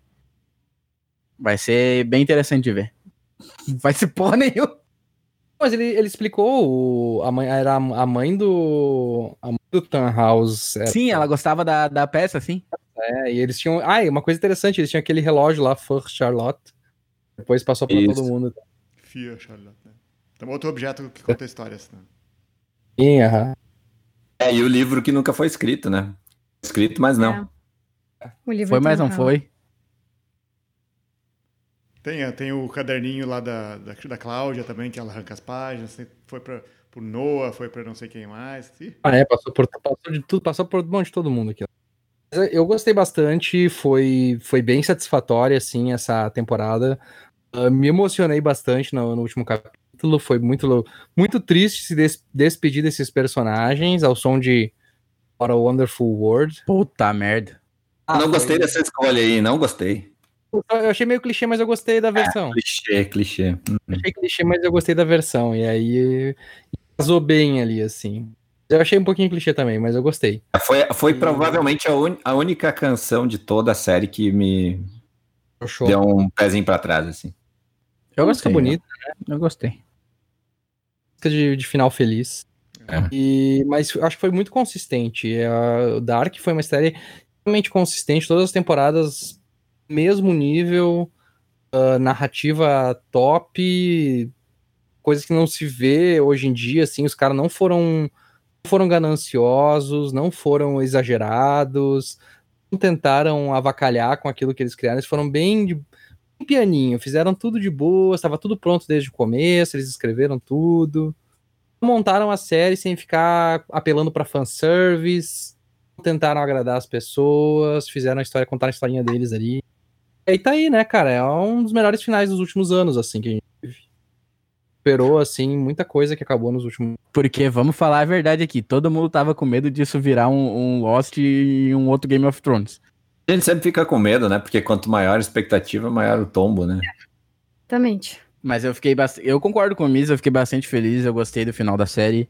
Eu gostei como é. as coisas se encaixaram, como que eles como que eles revelaram praticamente tudo que a gente estava teorizando, tudo que a gente esperava, tudo, tudo aconteceu e cara, vai deixar, vai deixar saudade Dark, cara, vai deixar. Não, né? Porque agora a gente só tem meia boca na Netflix agora é. pra esperar. Jerfing já morreu há duas temporadas, não, não é legal. não é legal. Tá foda, mano. Tá muito ruim. ah, eles estão. É, o que, é o que acontece em série grande. Eles ganharam muito dinheiro e estão alastrando. Até onde der, eles vão meter.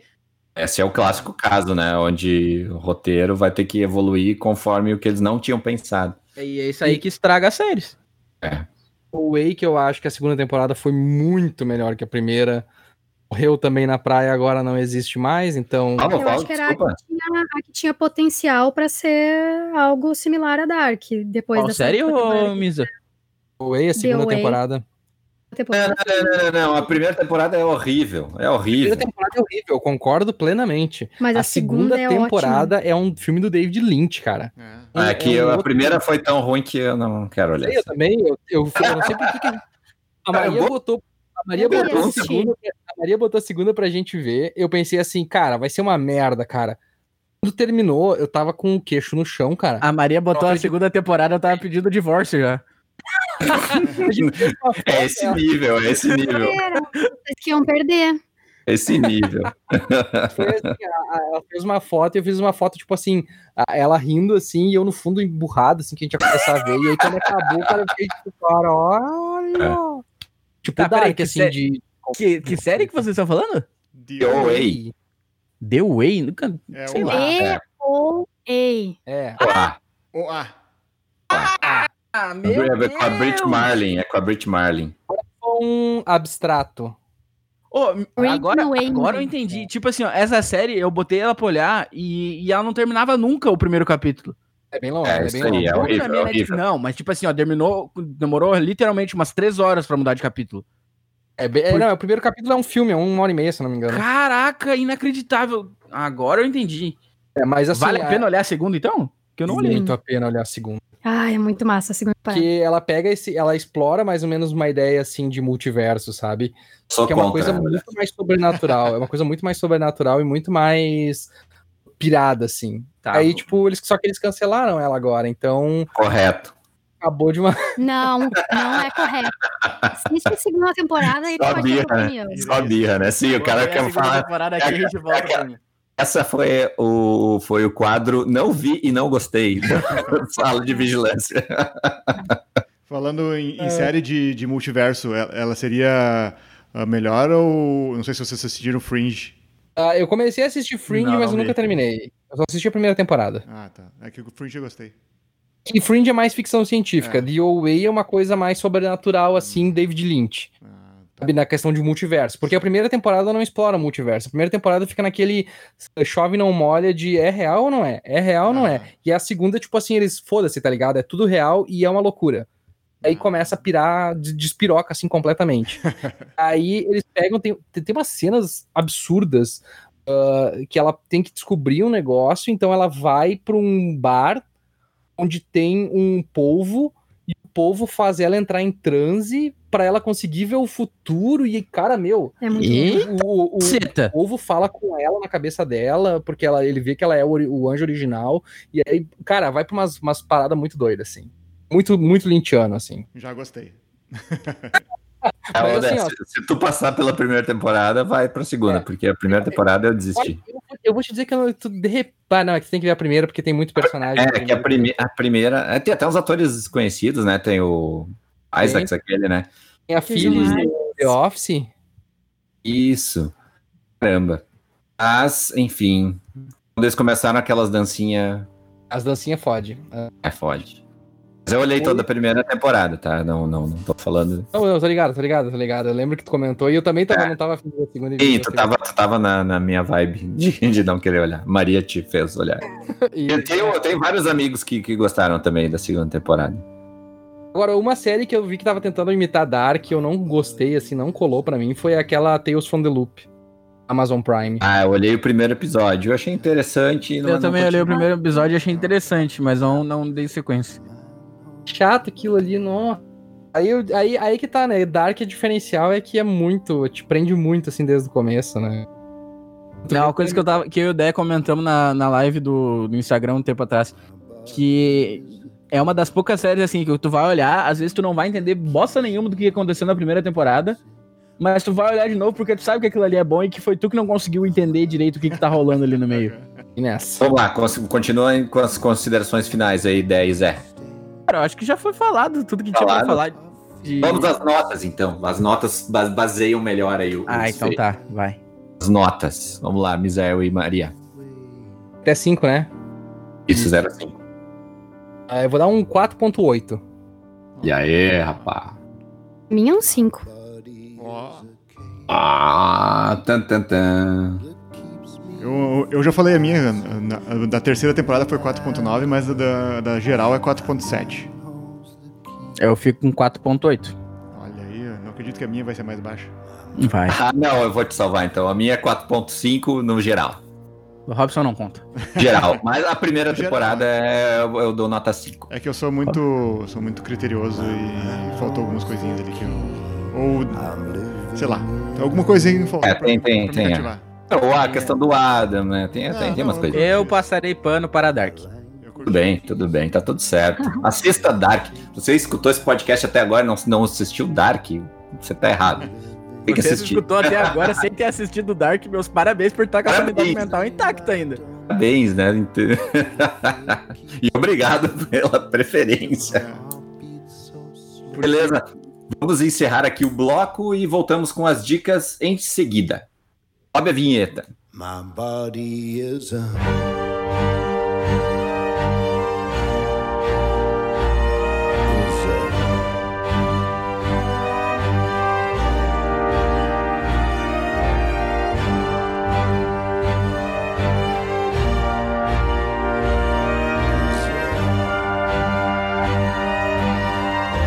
Quando você olha muito tempo para o abismo, o abismo olha para você.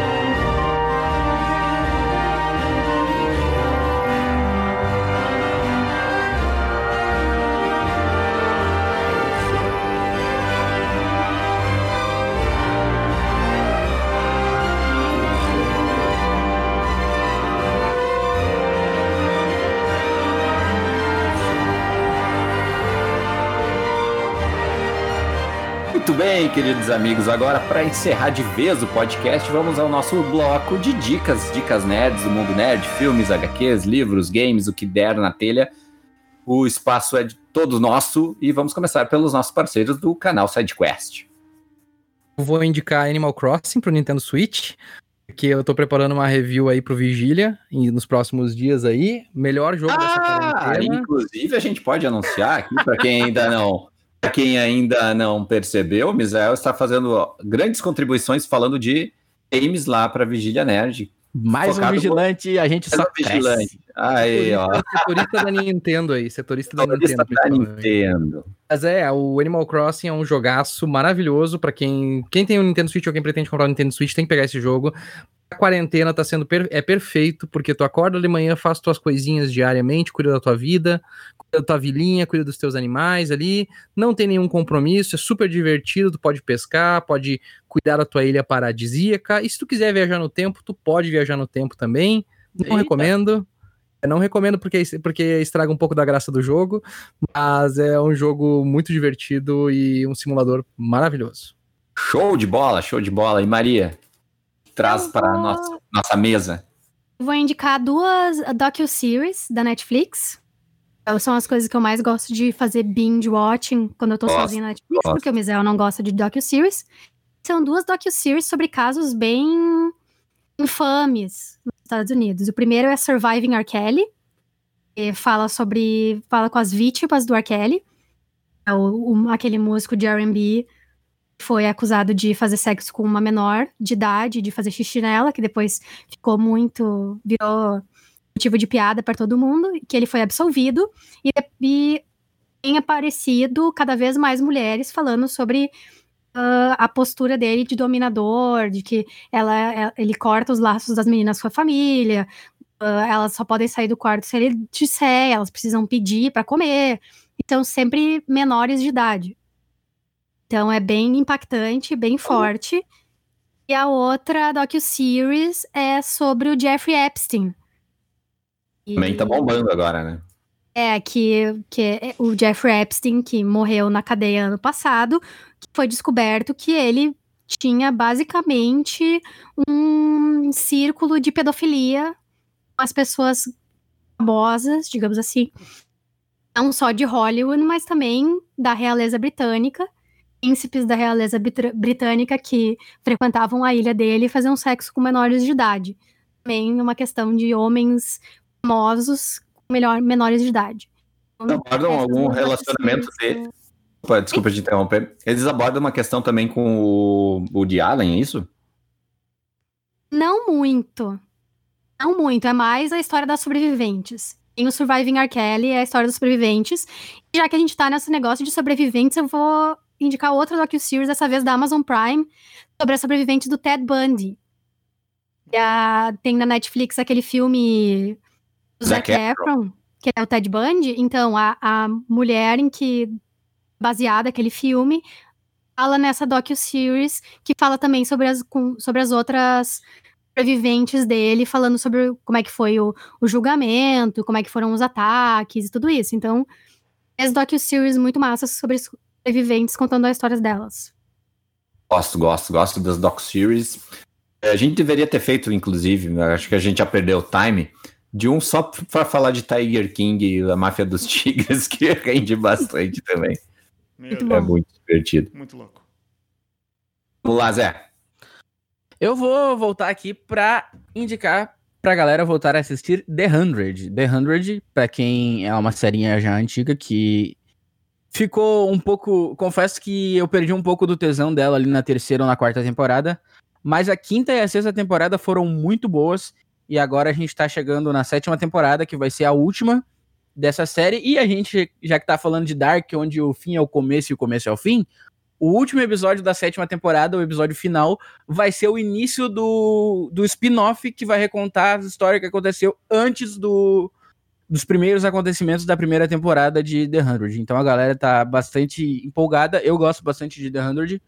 E uh, recomendo que você assista se você gostar desse, dessa pegada de coisas que não deveriam acontecer e explosão nuclear e, e o caramba quatro. Perfeito, eu gosto, gosto das indicações do, do Zé, que ela sempre vem com essas séries super longas. Assim. Ah, mas eu gosto. A galera tem que, tem que se. Não, o pessoal gosta, o pessoal gosta. Tem que se empolgar, né, pô? Se vai. A única série pequena que prestou até agora é Dark. Chernobyl, a minissérie. E o Dé, vamos lá, Dé. Eu vou. O meu... Traz pra mesa aí. O meu, minha indicação é um filme para quem, quem curtiu bastante Dark, pode ser que vai gostar desse filme, mas nem tanto.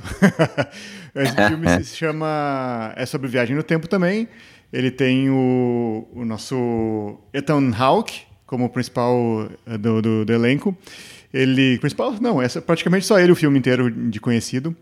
E ele, ele é um tipo um policial que vai uh, fazer viagens no tempo para corrigir uh, falhas, só que uh, na, última, na última missão dele o negócio vai meio que degringolar. E então, uh, para você que gostou da, da, da, da, dinâmica ali, a Elizabeth e a Charlotte, que é uma mãe do outro, você vai gostar dessa, dessa série aí, que ela extrapola bastante isso, essa questão. Essa série não é um filme, né? É o, não falou o filme, é não o, falou o nome. O Predestinado, de 2014. É muito bom esse filme. Muito, muito bom esse bom filme. mesmo. Muito mindfuck ele. Bem isso mesmo. Porque eu tava com medo que fosse um que eu assisti do Ethan Hawke, que ele é meio, meio puxado pra ser uma franquia de ação dele, assim, que, meu Deus do céu, é um pastelão que. Não, não é. Que pula, pula, pula, mas não é. Então, tudo, tudo, tudo certo. Tá, tá aceita a tua dica.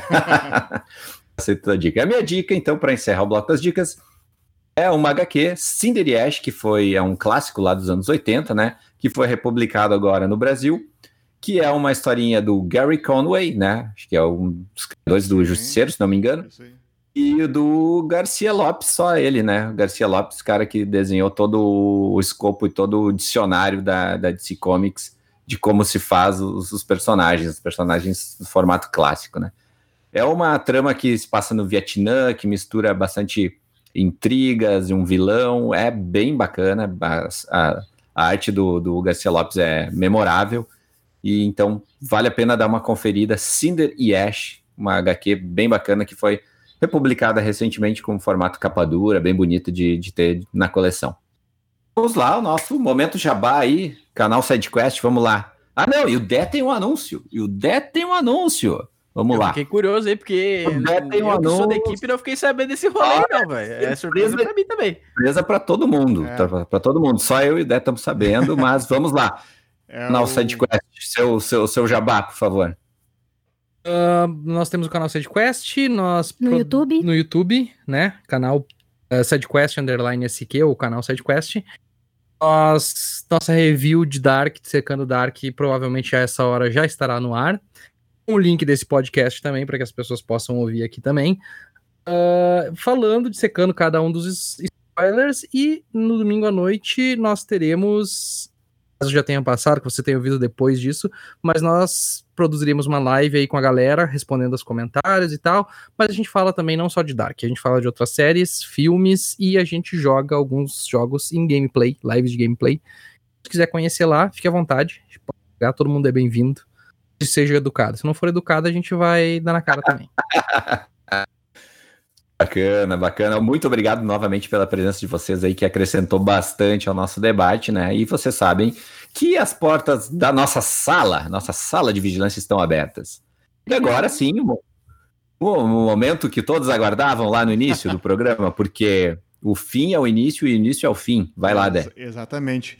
Quando a gente iniciou uh, as, as, ondas de podcast aqui na, na Vigília Nerd, lá com a Torre de Vigilância, muitas referências a Viagem no Tempo e trilha sonora também de Viagem no Tempo a gente fez.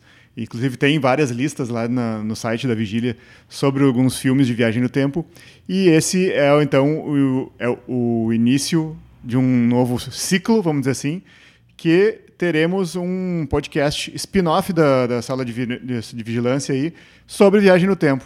Ainda não tem um nome, mas vamos abordar aí todas as obras que que falamos, já falamos de Dark, talvez vamos falar um pouquinho mais de Dark no, mais para frente, mas vamos falar também de filmes, de livros e outras obras que falam de viagem no tempo aí. Conto com, com a presença de vocês aí, e se o pessoal do, do SideQuest já está convidado, que tem alguma obra de viagem no tempo que eles gostam bastante, além de Dark, a gente pode conversar também sobre isso. Arias. Que massa. Em breve. Então tá aí, se o pessoal quiser sugerir algum nome já pro podcast, aí fica livre, né? Sim. Já me bota no de 12 macacos aí, né? Opa, aí, ó. Show de bola. Então tá, é, a, a dinâmica do, do podcast já tá meio que organizada, já tem alguns roteiros aí. Então fique ligado aí que logo o relógio vai bater nos seus ouvidos. Aí, ó. Bacana, bacana. Então tá, ficamos por aqui com mais um episódio do Sala de Vigilância.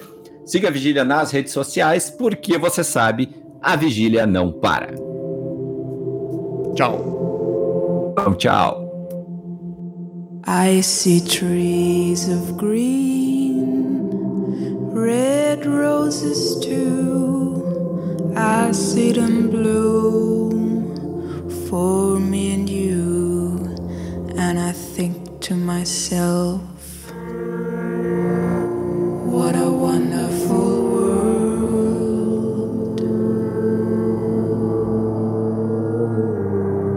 I see skies of blue and clouds of white.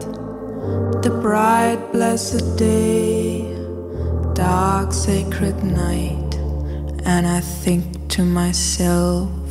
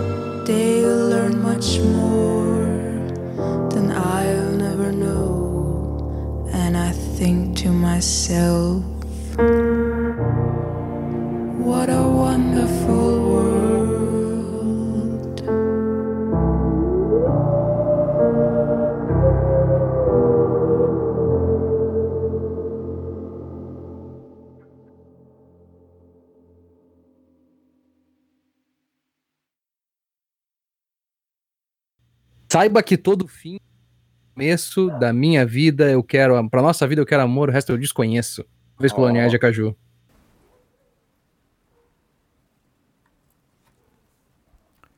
Quem tem olhos para ouvir. Eu errei. Quem tem olhos para ver e ouvidos para ouvir, se convence que nenhum mortal pode guardar segredo. Aquele que não fala com os lábios fala com a ponta dos dedos. nós nos traímos por todos os poros. Este podcast faz parte da Podcast. Conheça os demais podcasts acessando podcast.com.br.